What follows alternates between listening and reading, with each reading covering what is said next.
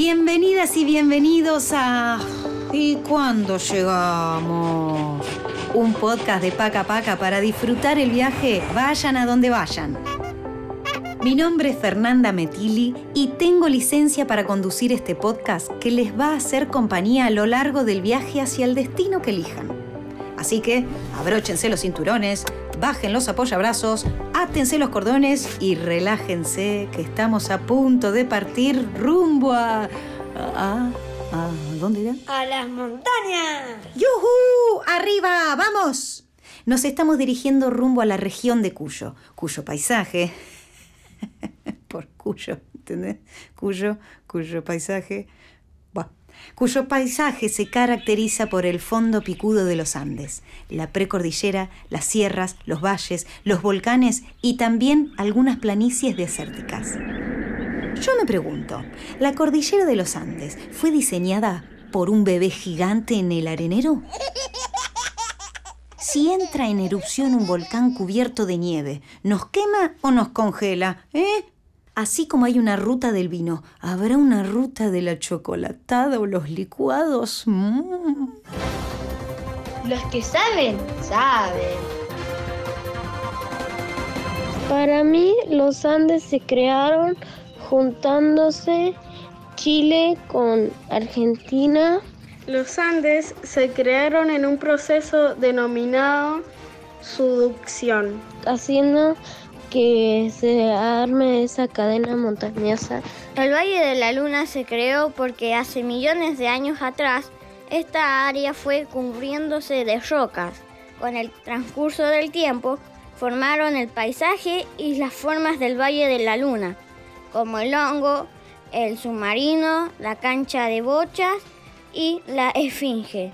La nieve es fría porque se forma cuando la temperatura es baja en la atmósfera. Para mí la nieve es fría porque está dentro de nubes y las nubes son frías porque están en el cielo. La zona a la que vamos está ubicada en el centro oeste del país y abarca las provincias de Mendoza, San Juan, San Luis y La Rioja. Ustedes creerán que armar el equipaje para visitar esta región es sencillo. Para nada. El clima es seco, el terreno montañoso. En verano hace calor y en invierno mucho frío, pero si estamos en altura o cerca de los desiertos, hay una diferencia de temperatura tan grande entre el día y la noche que... eh, Esperen que reviso, a ver si armé bien la mochila. Bermudas está, calzoncillos largos están, guantes, malla están, ojotas, borceguíes está uno, están los dos, los dos pies, campera musculosa, pullover de lana, está todo, está todo, listo. Bolso armado, no importa cuándo escuches esto. ¡Ay! Se me voló el gorro piluso. Algo muy simpático para agregar de esta región es que soplan unos vientos locos como el sonda o el chorrillero, que a veces afectan hasta el humor de las personas. Y aunque no hay que alarmarse, sepan que es una zona sísmica donde pueden haber movimientos muy sutiles de las placas, que se llaman sismos, o movimientos más intensos aún, que son los terremotos. Así que si ven moverse los caireles de una araña, les advierto que no es un fantasma, sino un sismo. O un fantasma y un sismo también, ¿eh? ¿Por qué no? Ustedes eligen qué quieren creer. Atención. Te tiro la posta. Si les copa el turismo aventura, van a pasarla genial, porque hay ríos, lagos y montañas por todos lados. Tienen el Cañón del Atuel, Potrerillos o San Rafael para hacer mountain bike, rappel, tirolesa, trekking o rafting. Yo soy más del siesting y morphing. Pero tienen todos mis respetos, ¿eh? En los embalses, que son enormes lagos construidos a partir de un dique, pueden practicar deportes acuáticos como windsurf, kayak, kitesurf, pasear en velero, pescar o simplemente relajarse tomando unos ricos mates. En invierno se puede esquiar en las leñas, los penitentes o los puquios. Y por supuesto, si no tienen vértigo y les gustan las emociones fuertes, está la montaña más alta de Sudamérica. El Aconcagua, ideal para quienes no andan con chiquitas. ¿Qué nos recomendarán quienes viven en la zona? Lo que le recomendaría hacer a un chico o a una chica que viene por primera vez a la precordillera. Ir a lugares imperdibles como el Parque de Chihualasto, el Parque Nacional El Leoncito. Si viene a Mendoza, yo le recomendaría que pruebe las tortitas raspadas. Si puede, eh, escale alguna montaña que haya podido ir por ahí cerca, que debería ser la cordillera de los Andes. Y también le recomendaría que vaya a alguna flora y fauna, porque acá tenemos un animal que se llama el venado de las pampas. En su valija no le puede faltar protector solar, una botella de agua. Y si es verano, que traiga ropa muy cómoda y fresca cámaras de fotos, zapatillas y muchas ganas de divertirse bajo el cielo soleado. Algo divertido que podría hacer en un río es hacer diques para que haya un poco más de agua en un lugar y así te podés meter en esa parte y sería bastante divertido construirla con piedras grandes, así es un poco más rápido. si estás en el río, podrías jugar si hay arena, hacer montañas de arena o castillos de arena. Practicar e inventar juegos en el agua como armar barquitos de papel y hacerlos flotar. ¡Olivo a la vista! Oiga, otro olivo y otro y otro más. Son un montón de bosques. El clima y el suelo de la región son ideales para el cultivo de la vid y el olivo, los árboles con los que se produce vino y aceite.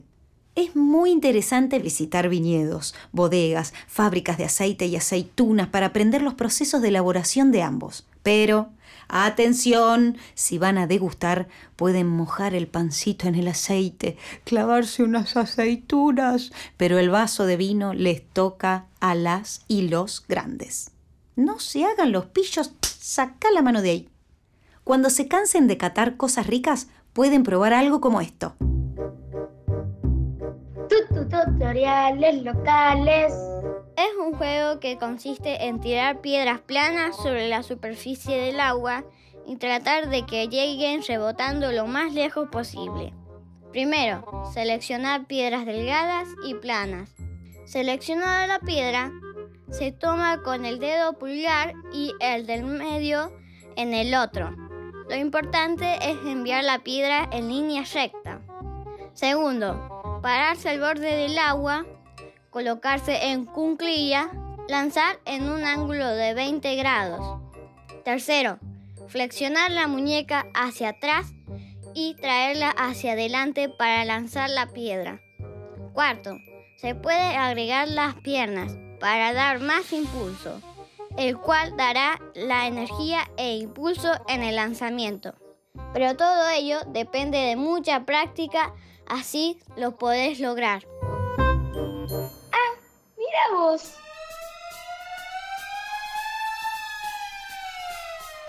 Algo fascinante de este escenario es que fue habitado hace muchos, pero muchos años por unos seres gigantescos, pesados, de cuellos largos. Se la conoce como la ruta de los dinosaurios. Y aunque nunca hayan leído un libro de paleontología, es imposible no imaginar estas enormes bestias en el paisaje del Parque Nacional Talampaya en La Rioja, el Parque Provincial Ichigualasto, más conocido como el Valle de la Luna en San Juan, o el Parque Nacional de Sierra de las Quijadas en San Luis. Y un consejo de amiga, escúchame. No creo que tengan la suerte, pero si ven uno, huyan por sus vidas. Más cerca en la historia, pero hace un montón de años, también por estas tierras anduvieron dos próceres muy importantes para nuestra patria, cuyos museos se pueden visitar.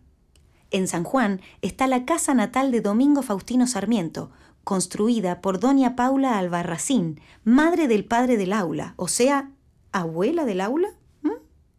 El museo conserva las paredes, los patios, los muebles, objetos de Sarmiento y hasta la famosa higuera bajo la que tejía su mamá.